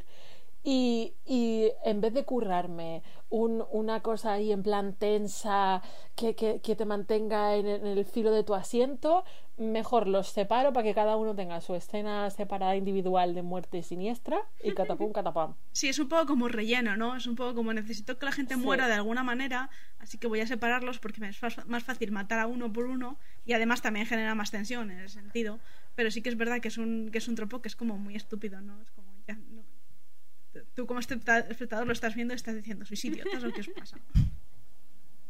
Sí, sí. Además es que tiene cero sentido común. Es que tú en ese... eh, o sea, yo no conozco a nadie, o conozco a muy poca gente, algún gilipollas conozco, pero conozco muy poca gente que en un escenario de supervivencia, por ejemplo, vienen los zombies a por nosotros, va a decir, oye, es mejor eh, separarnos para cubrir más terreno. Esa persona merece morir. ¿Te imaginas en la situación en la que, sí, sí, Totalmente. ven delante, ya nos separamos nosotros después y luego van todo el grupo juntito? Totalmente. Es que yo miraría al resto y diría, mira, esta persona hay que sacrificarla porque la, la humanidad, la humanidad necesita eh, personas con sentido común para, para Esta- esta- prosperar. eh, Bueno, es- este tropo solo tiene sentido cuando hay que separarse porque viene el peligro y así eh, hay más división de objetivos. No sé, cuando dispu- eh, disparan una bomba o algo y venga, separaros o, o, no sé, un... Eh, Sí, sí, ¿no? cuando, cuando están disparando, disparando un arma rollo semiautomática que lanza muchas balas, que le separas a la gente para que no todo el mundo muera en el primer, la primera ráfaga, Sí. cosas así. Pero son como Sí, cosas y no muy, es para muy, muy, explorar, muy, concretas. sí. Bueno, pues vamos con más tropos de terror. Pues seguimos con tropos de mm, terror barra misterio. Sí, No sé en qué sí, estamos. sí. Sí, Miguel aquí nos comenta su tropo odiado. El tema que más odio va más por los personajes, porque a mí pues personalmente no me gustan nada las bestias y todo ese tema. Y, todo lo que llega el momento en el que una persona eh, se convierte en un animal o, o hay de alguna especie de transformación pero ahí un poco fantástica, pues eh, ya empieza a echarme para atrás y llega un momento en el que, en el que quiero pesar el libro y, y no mirar más para él. Y luego, al empezar el más odiado, yo más que un tropo creo que es... Es una reflexión. Es una reflexión. Madre mía, yo ya me voy. Es más, es más un, un, gen- un poco un género, que es eh, el, el horror cósmico, ¿vale? Estoy un poco tema Lovecraft. Tema, tenemos hot takes en realidad. Tenemos, queremos hacer un programa de Lovecraft, ya os lo contamos después, que todo esto no tiene que ver con los tropos, pero sorry. bueno, ahí nuestros amigos del UMAC de nuevo comentándonos. Y Miguel, que nos habla De transformarse en de humano en bestia. Sí, y me, me, me alucina que diga que es su, su tropo más odiado. Yo lo tenía como uno de mis favoritos y, y a él no, no, le, no le mola mucho. A mí tampoco me gusta mucho, la verdad. Es un tropo que no, no me resulta atractivo. O sea, si pasa, bueno, no, no me resulta odiado, pero no me resulta, no lo busco activamente. No es algo que me, que me resulte entretenido de leer. Bueno, tenemos una man- cantidad de, de monstruos míticos de la literatura que, que entrarían dentro de este tropo, como los licántropos, por ejemplo, los kitsunes en Japón, o sea, personajes que, que pueden cambiar de forma humana a forma animal o incluso más monstruosa y sirven muy bien para el terror, para que engañarnos. Sí. Claro, sí. Yo soy, yo soy fan de los hombres lobo, eh, soy fan de las selkies, soy fan de, en general, mm, las personas que se transforman en animalitos y en eh, seres con cuatro patas, mm, a mí en general me caen bien. Depende. Porque justo, justo he dicho eso y he pensado en Jacob de Crepúsculo y he dicho, vale, hay excepciones. Es un tema, sí, es un tema. Yo es que Bueno, es la en concreto no me cae bien. Lo que hacemos en las sombras retrata muy bien y muy, de manera muy jocosa la transformación de los licántropos. Muchísimo, lo recomiendo. Sin embargo, una cosa, una, un tropo que sí me gusta mucho es el tema de, bueno, yo me gustan mucho los retellings y los retellings de La Bella y la Bestia, por ejemplo, me gustan mucho. No es mi preferido, pero es uno que, que sí que me gusta. Entonces, todo el tema este de, de relación ahí entre un ser humano barra bestia torturado y, y el tema de Bella es turbio y es un melón para abrir, que dejaremos para más adelante. Pero, Uh. pero ese rollo sí que me gusta, por ejemplo, ¿ves? Ujú. Y bueno, lo que ha comentado Ander, el del terror cósmico, que estaría un poquito relacionado, porque al final el terror cósmico también trata mucho de monstruos. Mm. Sí, y además hay en, las- en los relatos de Lovecraft también hay seres humanos que transforman en bestias y bestias que son humanas, etcétera, etcétera. Eh, Coincido un poco con él. Eh, sí que es verdad que como le tengo un poquito de repelús a Lovecraft, eh, no soy objetiva por, por su persona, ¿eh? porque es que era, era tremendo personaje. Y sin embargo su literatura sí me gusta, ¿eh? Lo que pasa es que, no sé, como que es otro de esos casos que, que como lo hemos visto ta- hasta la saciedad en todas partes, eh, lo tengo un poco agotado. A mí me pasa parecido, pero sí que es verdad que yo eh, siento mucha mm, fascinación turbia, no sé cómo definirlo. Sí, creo que sí, que me voy a quedar con fascinación turbia. Hacia ese tipo de mm, monstruo o peligro o terror que trasciende a tu planeta. ¿no? Es como, ya no estoy hablando de King Kong, que es el tamaño del Empire State Building. Ya no estoy hablando de, de yo qué sé, de un pulpo gigante que Sí, es de Godzilla, tamaño de sí. América. Claro, yo te estoy hablando de u- algo, un- un- una cosa que es inabarcable porque es que no la puedo ni ver porque es más grande que el, que el sol o más grande que lo que sea. Y, y ahí hay cierto como... Es que no sé, es como mm, abandonarse a la miseria, ¿sabes? Sí. Eh, Te sientes como una hormiguita, ¿no? Ante ante Claro. la, la zapatilla de alguien que te va a aplastar. Claro, es, Claro. Una, es una inmensidad para la que nuestro cerebro no está preparado. Exactamente, sí, sí, sí. Y ahí hay ciertos juegos que a mí me llaman mucho la atención, la verdad. Mm. Sí, la verdad es que la parte cósmica del horror cósmico sí me mola. Eh, sí que es verdad que muchos relatos de Lovecraft llevan esa parte cósmica a un a una dimensión muy humana, ¿no? En el sentido de que tiene mucho que ver con que si brujos, que si que si proyecciones, que si entes que se meten dentro de ti, ¿sabes? Rollo posesiones y cosas así. Entonces, en ese sentido sí que me resulta un poco meh. Sí. Pero coincido con Nora en el sentido de, de la parte cósmica, digamos, la parte Sí. inabarcable, la parte Y estos son hasta ahora un poco los tropos. Podríamos decir que aunque sean los odiados de las personas que nos han dado sus testimonios, mm, podríamos dar, eh, verles una- un lado pues, positivo o eh, un atractivo a esos tropos. Pero ahora vamos a un grupo de tropos relacionados con la violencia hacia la mujer que, bueno, mm, son muy incómodos y, y se abusa también mucho de ellos. Sí, esta es la parte triste del capítulo. Mi tropo más odiado es definitivamente cuando meten en la nevera a alguien y es como, "Ah, mi, mi motivación dramática es que he matado a mi mujer y ahora es como, bro, no has vuelto a pensar en ella, en 15 libros, tu motivación no es nada, tu mujer era, era un cartón piedra, cállate la puta boca, te gusta matar gente. Me toca muchísimo los cojones porque es como, cúrratelo, cúrratelo, bro, cúrratelo, bro.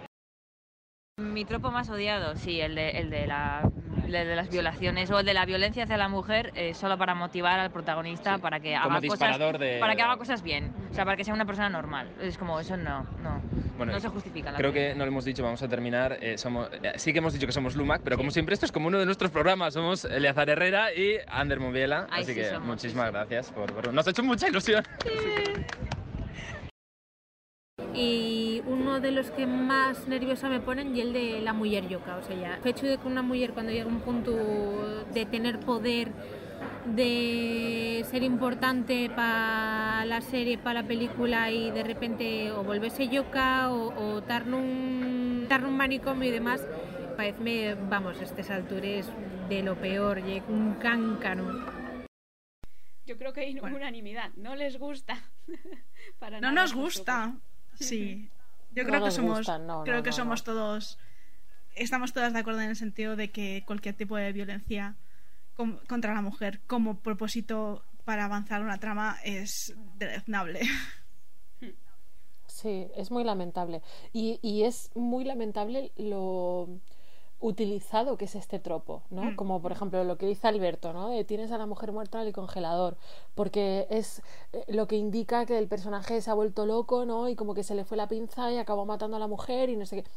Yo qué sé. O el tema que dice que dicen también de las violaciones gratuitas solo por avanzar la trama Mm. o por señalarte quién es el malo o por tal y te tienes que comer una escena de violación para que tú identifiques que esa persona es mala o que es tan innecesario y es una violencia tan gratuita que no le aporta nada a la historia, que no le aporta nada a los personajes y que tú te tengas que sentar y leer o ver una escena de violencia gratuita solo hacia- dirigida hacia las mujeres, solo porque son mujeres y porque avanza la trama, no hace falta. Es innecesario, ahórrate eso. Hay otras maneras de construir personajes vengativos, ¿vale? O sea, no, no, no tienes que matar a sus hijas, a su mujer, a Claro. su madre, a su amiga. Deja de matarle a gente, porque hay muchas razones por las que alguien Sí. querría eh, vengarse. Y si vas a utilizar esa justificación, como dice Alberto, mm, pues ese personaje tiene que tener un arco también. Claro. No, no puede estar siempre queriendo venganza sin pensar ni un minuto en la persona a la que le han matado. Claro. Exactamente. Tiene que lidiar Sí. de alguna mena- eh, manera con ese trauma. Si vas a contarme eso, pues al menos háblame del trauma. Claro. Y de Sí. cómo lo gestiona. Claro, es que Claro, el es que tema de la mujer en el congelador es, es, es, eh, un tema bastante interesante, ¿no? Porque al final se utiliza eso, la, la muerte de la mujer eh, a manos de un villano para que el, el, el, el- el héroe eh, avance en su trama y, y entre en una especie de furia homicida para, para vengarla, ¿no? Y es un personaje que no ha tenido ningún tipo de importancia hasta ahora, solamente está ahí para, mo- para morir y no tendrá ningún tipo de importancia en el futuro porque cuando este señor consiga su venganza se olvidará completamente y seguirá como si tal Ujú. cosa, ¿no? El, el capítulo de Feminist eh, Frequency sobre este tema eh, de la mujer en el congelador es muy recomendable y muy ilustrador. Sí, y lo que dice Imara de la, mu- de la mujer loca, a mí me parece muy interesante sobre todo eso, porque está muy entroncado, a- a- bajo mi punto de vista, con el tema de la brujería, ¿no? En el sentido de que en el momento en el que una mujer eh, tiene poder o tiene control sobre su vida o sobre la vida de los demás, ya automáticamente está eh, catalogada como loca. Sí, ese poder es mm, mínimo porque eran mujeres autosuficientes, ya está. O sea, no, tenían, no, eran, no tenían ningún poder más allá de, de que ofrecían algunos servicios a la comunidad, ¿no? Y, y- pero seguían estando en desventaja. Y sin embargo ya se les consideraba eh, que tenían un estatus o un poder que no merecían y se utilizaba esta justificación de están locas o mm, brujería, demonios, demás, para Sí. encerrarlas, que puede ser un- algo muy típico de las ficciones, encerrar a la mujer loca o rechazar todo lo que ha hecho, ¿no? Hasta- todos sus logros Mm. eh, acaban por tierra por, por ese hecho, porque acaba loca, o es una justificación incluso para matarla. Sí, también es una forma muy eh, paternalista de tratar a personajes femeninos cuando, por ejemplo, relacionado con el poder, ¿no? ¿Cuántos personajes femeninos que llegan a, yo que sé, la mítica reina eh, o bruja o lo que sea, que alcanza mucho poder y que tiene casi un arco como de, de, de déspota, ¿no? De tirana, pero en vez de centrarte en esa parte, ¿no? En el poder la, la, la ha atrapado y, y, tiene mucha sed de control y de, y de, y de poder, nos lanzamos hacia la otra parte que es como se ha vuelto loca. Entonces, eh, vamos, tratamos su desarrollo como personaje Su desde el punto de incluso. Su ambición, su poder, su, yo qué sé, sus malas acciones, su maquiavelismo, lo que sea. Lo tratamos desde el punto de vista de, pobre tica, se ha vuelto loca y todo esto justifica todas sus malas acciones porque no tiene la cabeza sobre los hombros y nos olvidamos de lo que podría ser un, un arco de personaje muchísimo más interesante, que es, joder, quiere poder, eh, quiere ser reina del cotarro, o Mm. quiere Claro, gobernar, y que, o... y que sus argumentos tengan el mismo peso que el resto de personajes. Es, es una manera de- Exactamente. de negarlos. Sí, que muchas veces lleva a que necesites ser salvada, normalmente por un personaje masculino. Por y que también me gustaría mucho, me gusta mucho, bueno, me gusta tocar este tema de, por ejemplo, las mujeres eh, eh, locas encerradas en el ático de, de la literatura gótica del siglo XVIII y XIX, ¿no? Está, está este personaje que, que es básicamente eh, un- una reclusa y, y una víctima de, de normalmente su marido, pero pues eso que, que es como un, un tropo mm, tremendamente dañino. Y que sí. que ha tenido muchísima influencia y que sigue teniendo en la, liter- en la Por ficción. supuesto. Sí, sí, sí, sí. Y también además, ¿cuántas veces se relaciona la locura de, de esos personajes femeninos vueltos locos, entre comillas, con el amor o con el desamor? Mm. Es como que se acaba mi amor porque, mm, yo qué sé, eh, mi pareja romántica se va a la guerra o se muere o, o se enamora de otra persona o lo que sea y eso me lanza a mí a la locura y entonces ya tengo todo este espiral de descontrol y tal que justifica las acciones del personaje. Mm. Eh, un, un ejemplo súper claro de esto es Bruja Escarlata en las últimas. eh, la serie de, de Visión y de WandaVision y también la película de, de Doctor Sí. Extraño, que vemos cómo eh, es clarísimamente este caso, ¿no? Sí, además Sí. Me, me resulta muy paradójico que en los audios anteriores hemos escuchado de- sobre la venganza también, ¿no? Bueno, en, en este mismo grupo, en- sobre la venganza de los personajes masculinos y cuando es una un personaje femenino que busca venganza, está loca. Pero cuando es un, personaje masculino que busca venganza, está justificado, es un hombre hecho y derecho, es lo que tiene que hacer. Es su deber. Sí, totalmente. Pues vamos con tropos un poco más luminosos, un poco más agradables. Vamos allá. Buenas, yo soy María Ángeles y quería decir que a mí un tropo que me gusta mucho, me lo sé en inglés, se llama Down the Rabbit Hole, es cuando pasas por un portal para ir a otro mundo, que hay distintas maneras, a través de espejos, de túneles. Ese la verdad es que siempre me gusta mucho, me lo paso muy bien. Eh, alguno que odio, hay uno concreto eh, que es eh, muy habitual en las series de televisión, que es cuando alguien está eh, casi al borde de la muerte mental o está o lo han atrapado una especie de bloqueo mental. El típico capítulo en que está una y otra vez atrapado en su mente, recorriendo una y otra vez algún hecho traumático, normalmente de su infancia. Y entonces una cosa que se podría resolver en cinco minutos, están machaconamente insistiendo una y otra vez en ello durante un capítulo entero. Los tropos relacionados con quedarse atrapado en un sitio, o ya sea un lugar nuevo, mágico o otro sitio, eh, o quedarte atrapado en tu propia mente, que eso sí que da un poco de mal rollo. Eh, bueno, el, el tropo que ha propuesto María Ángeles, el de la madriguera del conejo, relaciona, se relaciona mucho con el viaje del héroe, ¿eh? ¿no? Este paso de Sí, sí, por el sí, portal. viaje, bueno, sí, exactamente. Sí, por ejemplo, bueno, el más típico, ¿no? Y por eso tiene su nombre, el de Alicia en el País de las Maravillas, que, que llega a Mm. otro mundo y tiene que, ella no tiene un, como podríamos decir, un arco de, mm, de heroína, pero sí que es eh, un viaje de crecimiento y, y me encantan cómo exploran los creadores es cómo se viaja. Pues o por una madriguera, o volando con polvo de hadas, con una puerta un ar- de un armario, no sé, hay tanta Un, variedad. por- un portal literal. Sí. Sí, sí. Quiero decir, a un mundo a mágico o a otro planeta o lo que sea, ¿no? A mí me gusta este tropo cuando es accidental, cuando te encuentras con, con un portal a otro mundo o a otro reino fantástico de manera random, en plan que te apoyas en una pared y catapum, estás en Narnia. Sí, como las crónicas de Narnia, por ejemplo. Sí, sí, sí, sí, sí. Sí, es, es accidental el, el entrar a jugar al armario y todo eso. Pero bueno, sí que es verdad que el armario tiene como esa.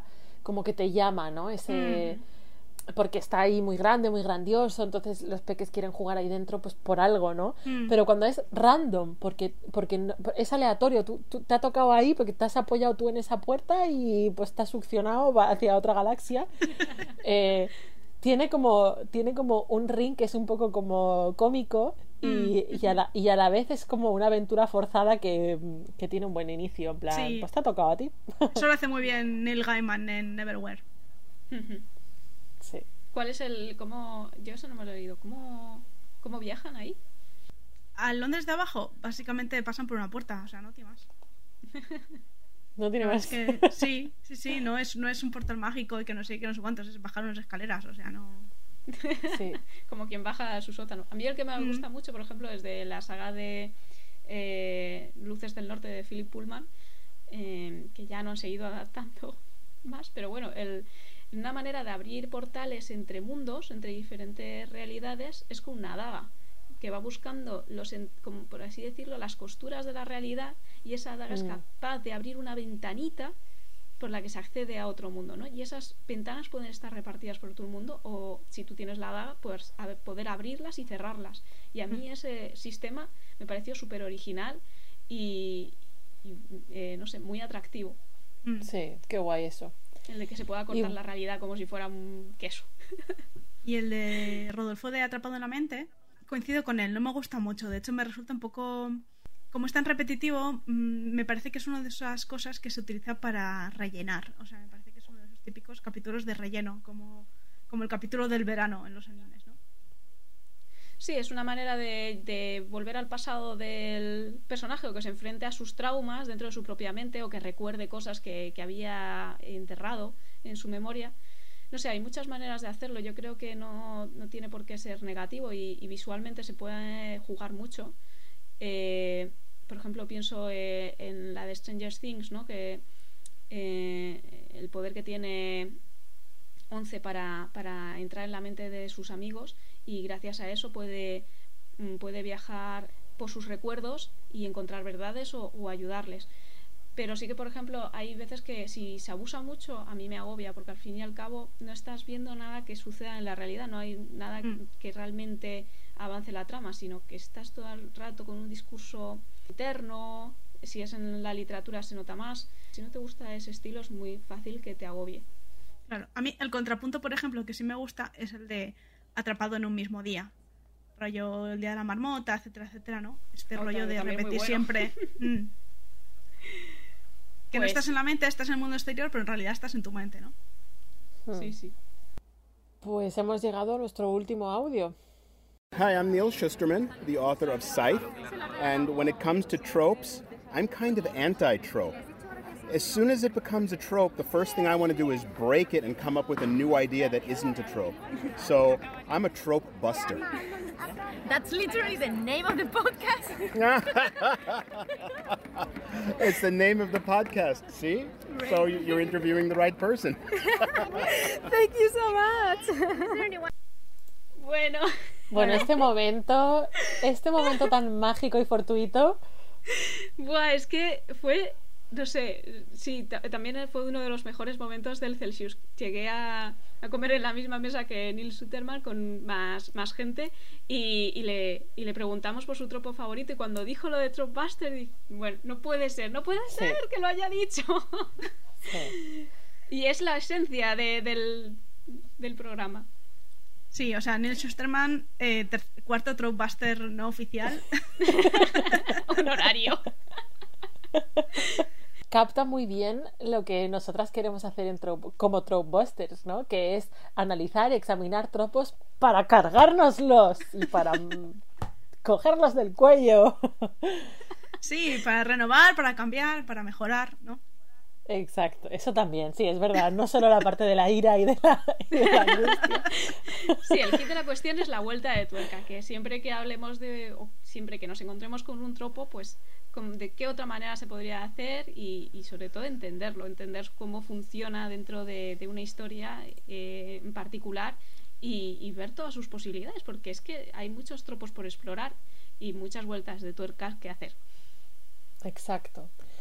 Así que con Neil, nuestro Tropebuster honorario, eh, nos despedimos en este capítulo especial del Celsius, que ha sido una aventura muy interesante desde el inicio hasta ahora que estamos aquí grabando. Nos lo hemos pasado muy Ha bien. estado muy guay, a mí me ha encantado. Esperamos que vosotras también lo estéis disfrutando ahí, escuchándonos donde sea que estéis. Y muchas gracias por el estar. Celsius. Eso, eso. Y muchas gracias por estar con nosotras en otro capítulo. Nosotras somos Tropebusters, la primera agencia cazatropos de la historia y del universo. Si quieres quitarte de encima algún tropo que te está molestando, que te roba la energía, escríbenos a tropebusters.gmail.com o déjanos un comentario en Twitter, arroba y en Instagram, arroba también, y nosotras nos ocupamos de él. Nos vemos en el siguiente capítulo. Bye.